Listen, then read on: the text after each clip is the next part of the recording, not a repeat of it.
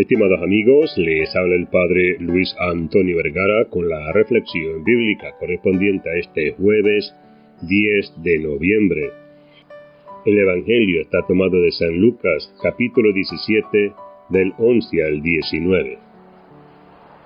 Celebramos en el día de hoy a San León Magno, que es el pontífice más importante del siglo V él tuvo que luchar fuertemente contra dos clases de enemigos.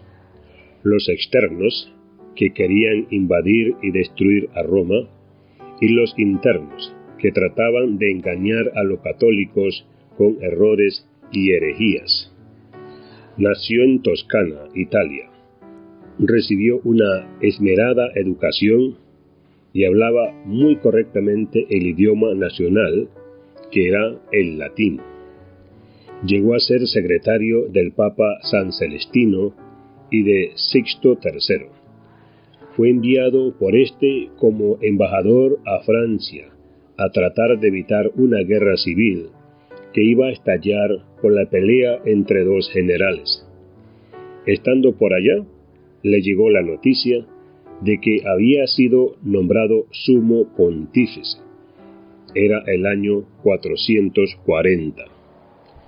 Desde el principio de su pontificado, dio muestra de poseer grandes cualidades para ese oficio.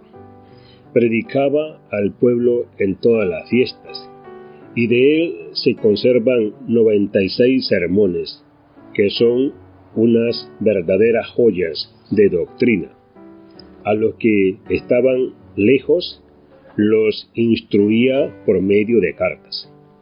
Y se conservan 146 cartas escritas por San León Magno.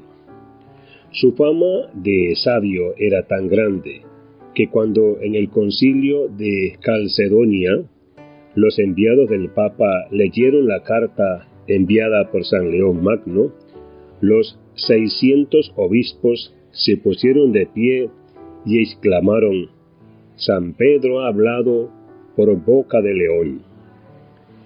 En el año 452 llegó el terrorífico guerrero Atila, capitaneando a los feroces unos, de los cuales se decía que donde sus caballos pisaban no volvía a nacer la hierba. El Papa San León salió a su encuentro y logró que no entrara en Roma y que volviera a su tierra, Hungría. En el año 455 llegó otro enemigo feroz, Enserico, jefe de los vándulos. Con este no logró San León que no entrara en Roma a saquearla, pero sí obtuvo que no incendiara la ciudad ni matara a sus habitantes. Roma quedó más empobrecida, pero se volvió más espiritual.